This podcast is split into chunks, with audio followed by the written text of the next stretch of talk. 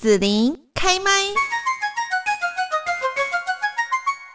今天呢，在节目这边啊，我们创业家用生命告诉你的事，要来介绍的就是上医生医的研发长黄子燕哦。那黄子燕呢，呃，对他的认识，你会觉得，嗯，他真的蛮天才的哦，在这个食疗方面，然后呢，还有像文学方面哦。其实你认识子燕的话，你就会发现说，哦，他很多那种想法呢，好像是我们不太能够去。理解，这会是同一个人吗？好，我们今天呢在这里哦，就是邀请到了上一生意的黄子燕呢，在节目中来跟大家分享一下她创业的故事。那现在呢，就先请子燕跟大家问候一下。Hello，中广的朋友，大家好。好，那子燕呢？特别从台中哦，来到我们的高雄录音室这边来跟大家分享你的故事。听说你童年很跳痛的成长经历哦，呃，我我在那个书里面呢看到说原住民学校，然后还去念了自然实验班，还舞蹈自优班，还数理自优班。可是呢，像在呃你自己兴趣方面，可能你热爱生物学啦、美食哈，然后你还会去做刀工，就是像厨师一样这种刀工。对，这这都是你耶！我都觉得说，天哪，你这个好像跨界跨蛮宽的哈。了解，我我小时候是因为呃，我母亲是她本身就是特教班的老师，对，然后所以我那时候小学她是让我去上那种有点像是森林小学，在屏东县牡丹乡那边。所以你以前待过南部哎。哎，对，我是屏东人，其实我是屏东人，对，然后所以那个时候是呃，那个学校我们叫旭海国小，嗯，比森林小学还要小学，对，而且它好像可以看到那个台东那一边的海了，对不对？嗯，还有就是我们没事的时候会跑去那个旭海大草原，哎，对对，那个时候。在更很早的时候，那个时候其实是军事管事局，所以我们都是小朋友偷偷跑过去。对，有时候被军人抓到，我们还会那个会被叫他叫我们要回来，因为他不会对我们小朋友怎样。对，在那边其实是管制区，所以很漂亮，因为没有人进去，就真的是那种风吹草低见牛羊那样。哦，然后我们下课的时候，其实那个呃学校外面就有一条护城河。嗯，然后我们就会从司令台的那个缝钻出去，然后去抓虾。对，感觉就是小学的经历。对，跟大部分都会的小朋友哦，因为其实呃，子燕你年纪也不是很长了哦，所以大部分我们这个年纪长大的孩子，大概就会觉得是一个经济起飞啦哈，让好像都是往都市然后这边移动生活的经验。但是你好像跟很多小孩是不一样，你是在那个比较山上的原住民很自由开放的这种地方长大。对，而且我其实我第一杯酒还是我们校长灌我的，小学一年级的时候，哦，他用红酒配苹果西打，哦，对，立马就醉。对，哦，那后来怎么会又跑到数学自优班呢？后来是因为呃，我在那边念了一段时间，然后我母亲发现，对我来说可能。呃，可能我在那边的成长有点受限，就是也希望说我能够接受更多的刺激，嗯，好，所以他其实就把我带回来平地，嗯，然后去一个自然实验班，嗯嗯，那他其实里面的话比较特别，就是呃，老师上课他其实是以实验为主。哦，所以其实有很多的内容，它都不是只是单纯教你一些公式，而是用这种实验的方式教导你怎么去推导公式的内容。哦，对，我们那时候还有参加科展，对，哎呀，然后所以后来那个这是国国小的时候，然后国中的话还是到那个舞蹈自由班。对，为什么会从那样的一个科学啦，哈，那样子一个。自由班跑到变舞蹈，好像是比较艺术型的呢。其实说实话，那个时候是我母亲的规划，因为我那个年代是不可以有自由班的。哦哦哦哦对，所以他们都会有一些很特殊的自由班，才艺、舞蹈啦、音乐啦，然后什么美术。嗯，对。但是第一个，我美术没有天分，然后音乐也没有天分。对，那舞蹈那一块的话，其实是。我被强逼练练了好几个月的舞，硬生生最低标准考进去了。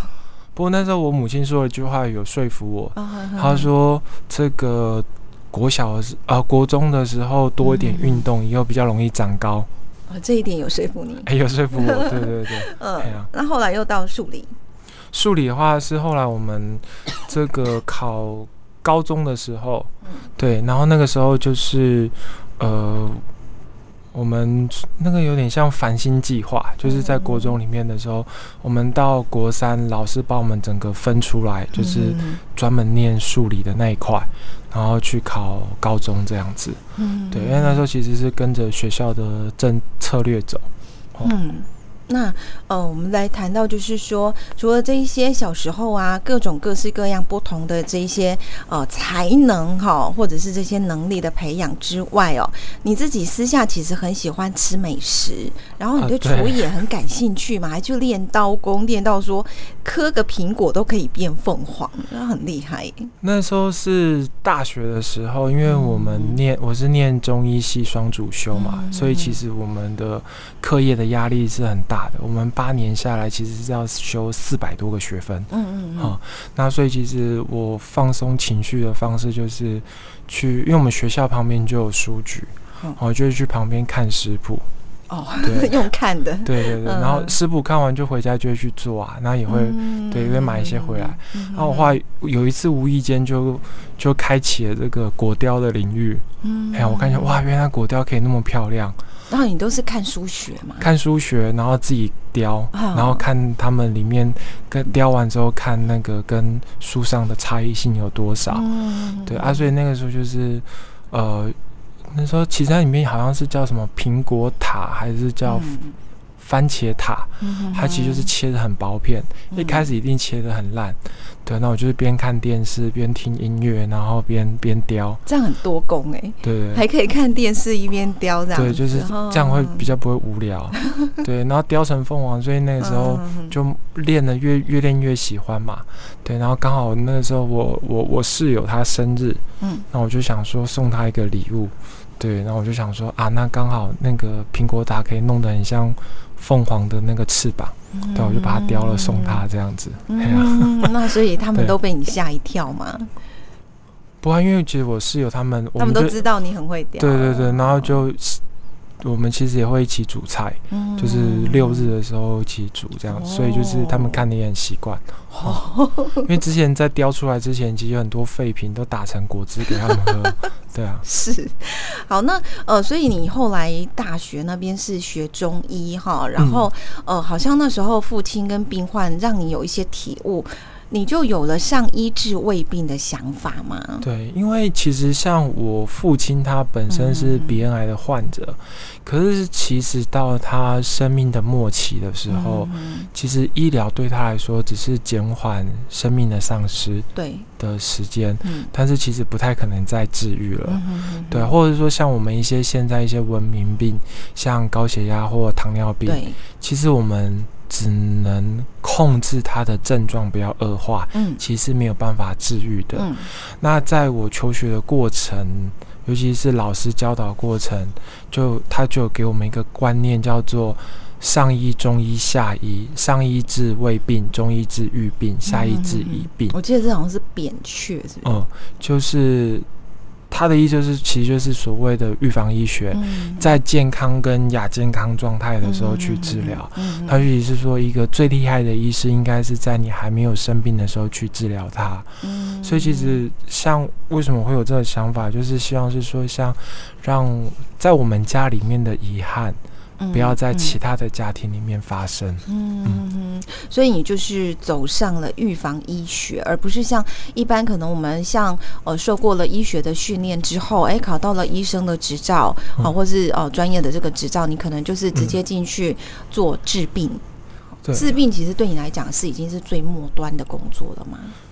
呃，对，应该是说，在我所学习的过程里面，其实我觉得我算很幸运。嗯我们因为我是中国医大出来的嘛，那我觉得老师们其实教导我们是全人的治疗。嗯那这个过程我就发现，其实呃，身心灵的治疗其实是需要很全面的。嗯那可能受限于一些现实的一些法规和政策的关系，嗯我们不一在医院里面不一定能够把它测那么贯彻这样子一个理念。嗯对，但是在我所学的过程里面，我觉得预防医学是有机会可以做到这一块，然后配合现行的我的同学们的呃测的的的的的医疗的这种哦的的这样的一个制度，我们可以哦相辅相成。哦，对是好，那呃，再来呢，就是讲到说，呃，子燕你好像就有了很多不同的一些工作创业的想法，对不对？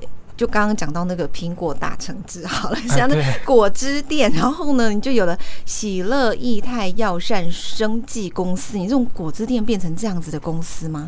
对，其实最早最早哦的时候，其实我们是把它叫做喜乐果汁吧，它其实就是就纯果汁店。然然后后来就是我大概健花康取向就对了，没错，，我大概花三四个月的时间，然后去熟悉蔬果食材的特性，嗯、对，然后再花几个嗯月的时间去了解市场的需求和一些口味的调整，然后最后再花几个月的时间把呃我就这八年来所学的一些的药膳的知识嗯做成可以当成是食品使用的这些中草药，结合到蔬果汁里面。哦，那等到呃这个做的差不多的时候，我们再把它转型变成是这个公司啊就是对公。司这个呃生技公司所以。你之前的那个果汁店算是像我们在平常看到那个饮饮料店，就是即时可以买，哎，对对对即时打、即时制作、即时买这样子。对对对对然后后来变成喜乐的这个益泰药膳生技公司的时候，变成是有点类似像那种包装好的产品，从工厂呃，制作吗？还是？在喜乐那个哦。喜乐一胎药膳那个阶段的话，嗯。它其实还是比较像它的贩售模式还是比较像饮料店，哦。只是它的包装比较精致，比较好看。然后是等到我这家公司在转型变成目前的这家公司叫上衣的时候，才是从工厂那边直接制作。嗯对，因为前两家公哦司我都是用液态的状态去操作的。嗯然后到上衣的时候，我们是用一些现代的这个生科的做法，把它去掉水分。哦，就是会变成是定状胶囊状哦我们有我们现在的剂剂型其实有粉末状跟胶囊状。哦，对，然后粉末状那一块的话，就是消费者他只要加倒入冷热水，啊，或者是豆浆牛奶，嗯就可以还原成果汁。哦，对对对。可是它跟中药不一样，是不是？就是你那些用生技的方式萃嗯取做成产品之后，嘿，对它跟我们现在常吃的什么保健食品啊，什么那种这个就是其实我们我一直想要用，为什么我会开这家公司？希望嗯传达一个理念，就是大家所认知的药膳应该就是黑黑的，然后很苦，嗯对对对，或是不好吃。是可是其实中医药膳，或者说我们的中国文化，其实是很博大精深的。嗯其实可以根据五行，然后做出五种颜色：哦绿、红、黄、白、黑。然后根据食材和药材的特质，嗯做出又好吃但是又健康的材的的这个饮品，嗯或者是这种药膳的调理的这种调理包。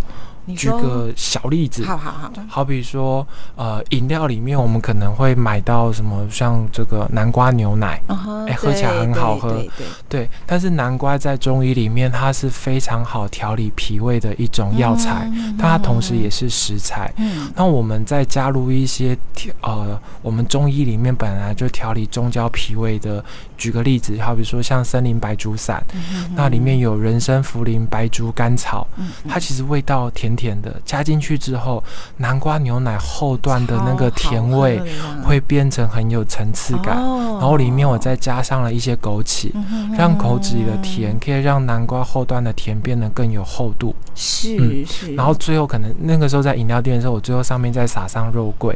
哇，对，所以其实 你看哦，一杯南瓜牛奶就很香。对，那一杯南瓜牛奶其实跟中药结合之后，嗯它其实一样还是南瓜牛奶。对对对，但是我就喜欢讲一个例子，就是药界实力，实界药珠，嗯对嗯呃，可以让这个中医药的这样子一个食食品之美，可以用一种很好吃，然后又很漂亮的方式呈现。嗯。哦。那你变成上衣的时候，用生化科技的方式，嗯，那那这样做出来还是一样还原回去，可以色香味俱全吗？了解，因为其实在这几年，食品嗯。这个生计它的呃技术其实提升很多，就有点像是你很难想象三年前的电脑那么大台。嗯，其实食品科技也是一样。嗯那我们使用的是比较特殊的，就是一个叫做冷冻干燥的技术，还有超临界流体的技术，嗯在低温的情况底下，把它的水分萃取掉。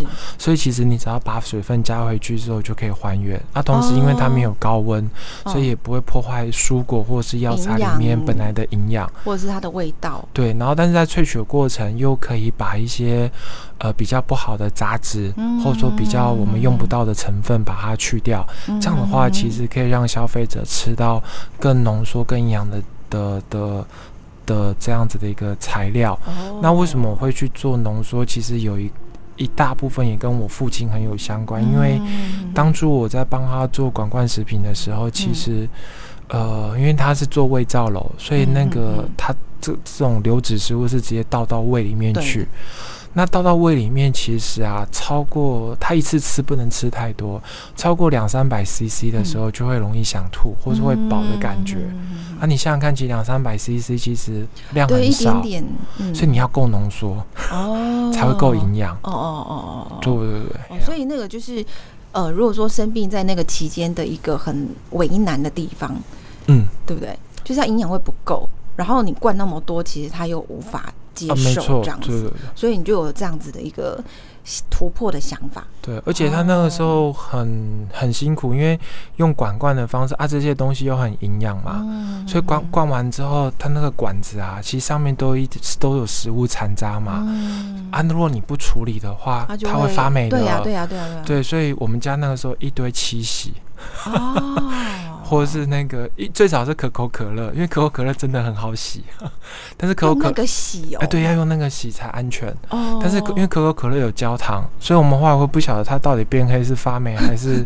还是焦糖的颜色，所以我们后来都是用碳酸饮料啊透明的碳酸饮料去洗，因为碳酸其实就是一个很嗯。好的食天然食品的抑菌的一个材料啊，对吧？哦所以我爸其实要吃更少，因为你灌饮料进去其实更饱，哦，因为有气体。对对对，但是为了安全又不得不这样子做，嗯所以那时候其实我才会把这个浓缩这件事情非常放在心上。哦啊，我们也是借由现代科技的方式，浓把这些食不管是食材或是药材的有效的营养物质嗯浓缩大概十倍到一百倍之间。嗯嗯嗯，那我很好奇，就是你这么做哈，那呃，现在的这些上衣的消费者或是你的客户群，是是一般像我们这样健康的或亚健康的人，还是说类似像当初你爸爸的那个状况都可以使用呢？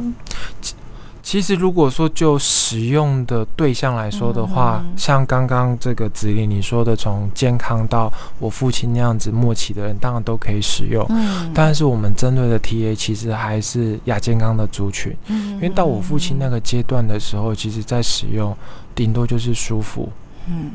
就就是真的就是哎、呃吃起来开心，可是其实没有办法逆转他的状态了。哦对那其实可是它可以吃起来开心，哎、对是啊，因为其实它会有有口感吗？就是味道啊、香气体力会比较好啊。哦，因为那个因为我爸已经是他这种了管罐的了，所以他对对对不会有口感。哦，可他其实是不是经过嘴巴就了？营养嗯有充足，所以他体力呀、精神什么对这个会比较好。但是一般人我们给他喝的时候，其实还是用直接进口口这边，嗯所以他是还是会闻喝到这些味道。嗯，但是其实我们强调的还是以养生的概念。嗯那所谓养生这个东西，其实是你需要长期低剂量的这个使用，嗯就有点像是你不太可能叫一个人，呃，这个不喝渴了七天，然后再给他七天的水一次喝完。嗯他其实也吸收不了。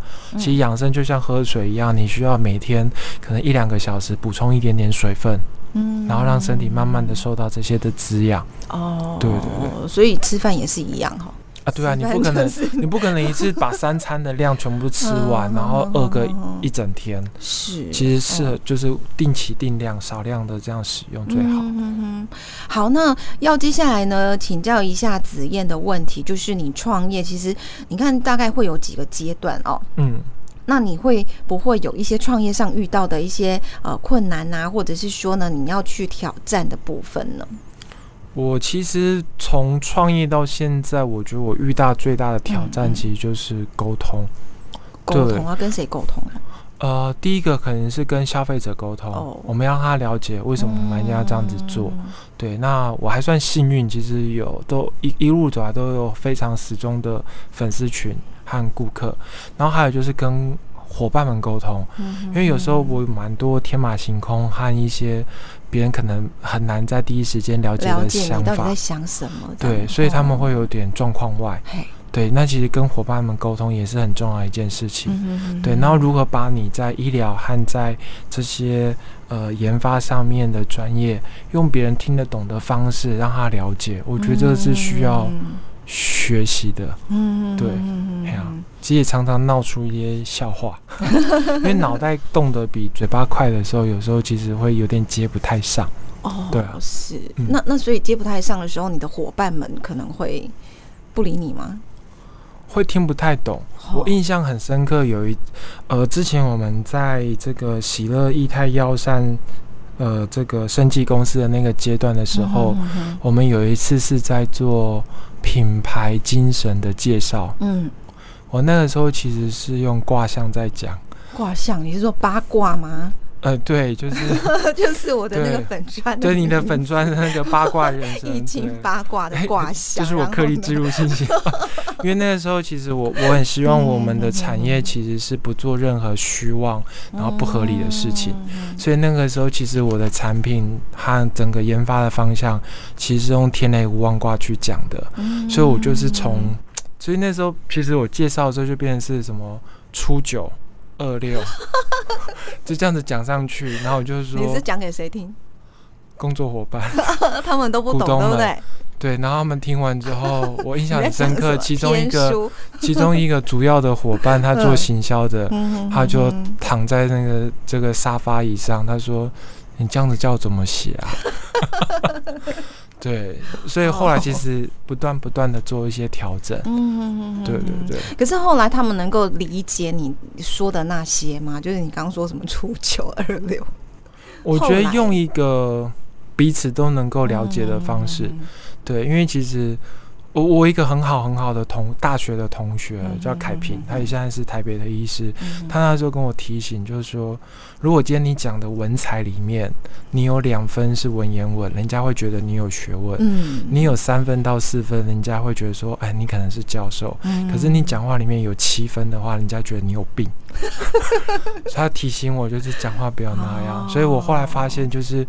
我在跟别人沟通的时候，自己脑袋里要先转化，转化从文言文变成白话文。对对对对对，要不然你看现在，你如果是跟人家约时间，那应该说，呃，未时一刻。对我跟你约个 约莫三刻钟的时间，然后在夕阳西下的的那棵树下，别人会觉得你怪怪的。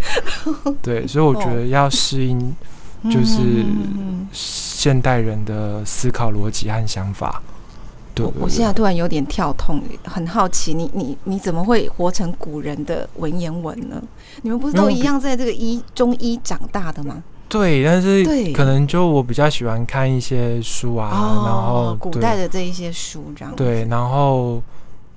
你的头脑就变成那样了。对，然后我也很喜欢交朋友，但是因为其实书里面也有讲嘛，对，我们不然讲太白，想要了解书里面讲什么，就去看书。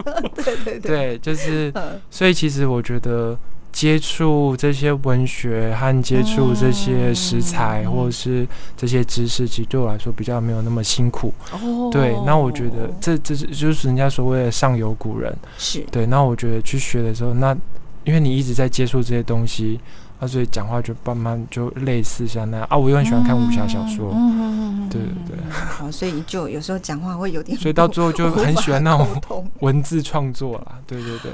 哦，好，然后呢，我们再来聊到就是呢，你创造了百搭产业哦，就是你把你的这一些呃研发，然后中医呀等等这些食疗美食的一些。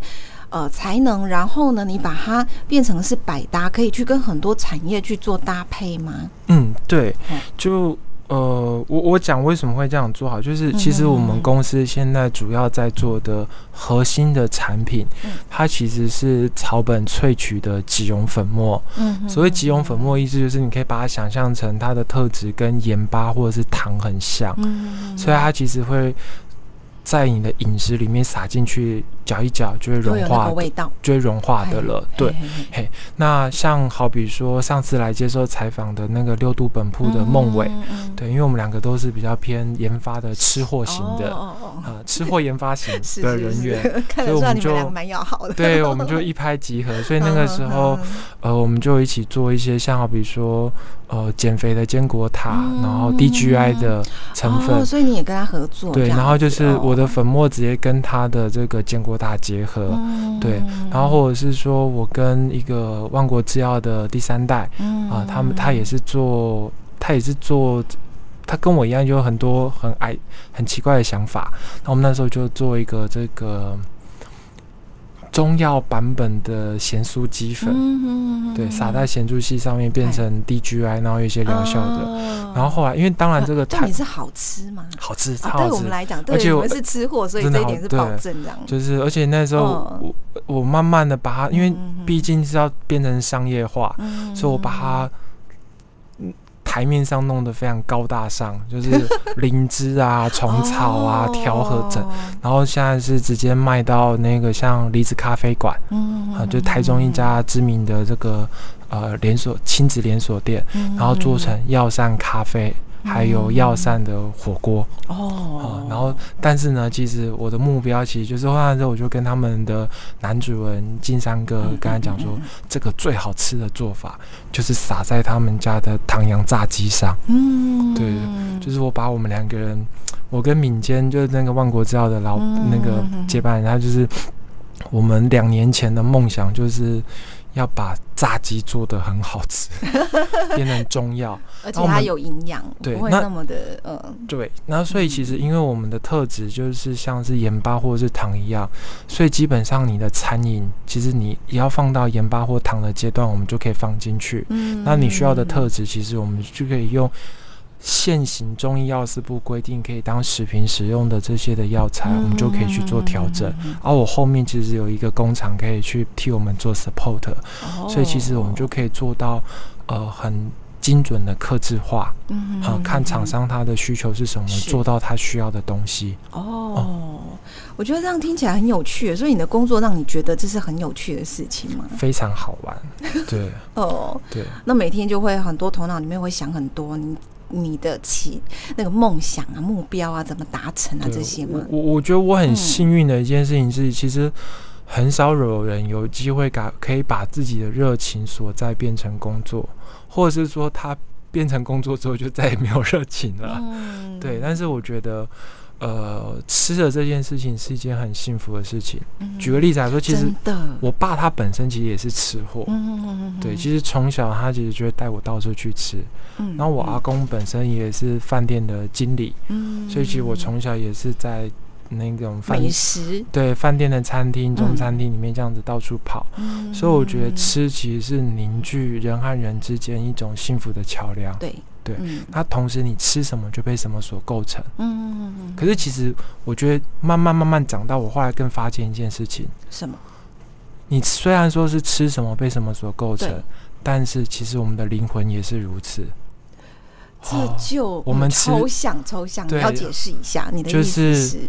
我们接受什么文化，或是说我们的思考流程是什么，我们在想的是什么，我们就会被什么所构成。哦，我了解。比方说，我常常喜欢打电动的，我可能就会就被电动构成。思想就是电动。然后像子燕是喜欢看古文的，头脑就很多的文言文这样子。哦，所以身体如此，其实我们的灵魂也是如此。所以我觉得吃什么很重要。对对对对。对，那身体需要健康，灵魂也需要健康。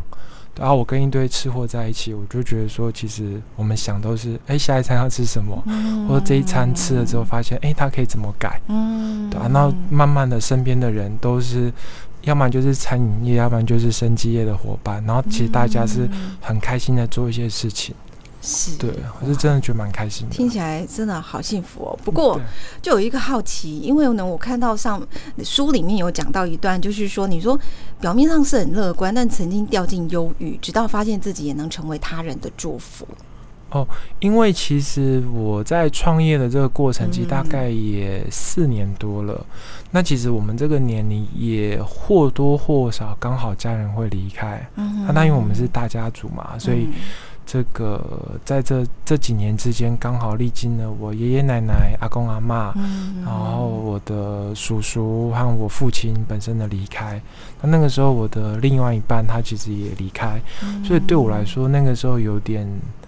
在短时间之内经历大量的生离死别，嗯，所以那个时候我会觉得有点厌倦哦。对，甚至其实我在上一个公司就是喜乐一台药膳里面，其实我的习惯是把每一个产品、每一个商品我都写一首诗。嗯，对。但是其实大概有一半以上左右的作品，其实我那个诗其实是在呃。安息聚会，因为我本身基督徒，在丧礼上面其实完成的，嗯，对，所以其实会有一些些的悲伤在里面，或者说不舍。那在这个过程里面，我也觉得其实有点无奈，对，所以会说在在书里有提到说这个忧郁的状态。但我我觉得其实就是成也萧何，败也萧何，就是也因为这样子，然后呃，刚好我那时候接触了一个这个。